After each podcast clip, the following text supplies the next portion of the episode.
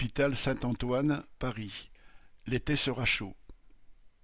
L'été n'était pas encore arrivé que beaucoup de soignants se demandaient comment traverser la période des congés annuels, l'hôpital étant en sous-effectif. Deux questions se posent. Chacun pourra-t-il avoir les vacances qu'il souhaite? Y aura-t-il assez de lits pour que tous les patients puissent être pris en charge? Toute l'année, à l'hôpital, on se heurte au casse-tête des plannings. Durant l'été, cela devient plus que compliqué, bien qu'il faille poser ses vacances avant le 31 mars. Dans quasiment tous les services de soins, les vacances sont bloquées à 21 jours maximum et surtout, chacun sait que le sous-effectif sera pire durant l'été. L'effet bénéfique du repos en vacances sera vite oublié dès la reprise du travail, y compris en dehors des services de soins. Les hospitaliers se rappellent qu'il y a encore quelques années, il y avait un personnel de remplacement de congés annuels, RCA, présent les mois de juillet et d'août. C'étaient bien souvent les enfants des travailleurs de l'hôpital ou des étudiants infirmiers. Beaucoup avaient une formation, mais n'étaient pris qu'en tant qu'agents hospitaliers, coursiers, etc., sur les postes aux salaires les plus bas.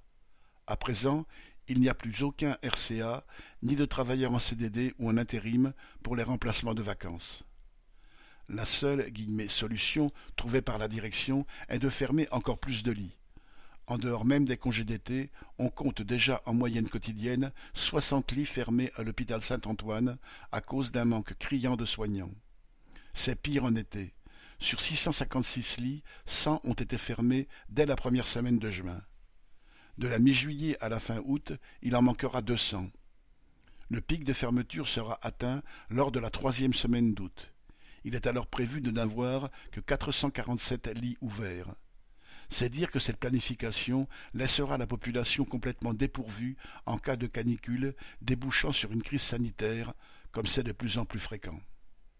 Cependant, même avec la baisse du nombre de lits ouverts, il n'y a actuellement aucune visibilité sur les plannings. Comme tout au long de l'année, ils dépendent de la réponse aux demandes de la hiérarchie pour des infirmières intérimaires et des heures supplémentaires.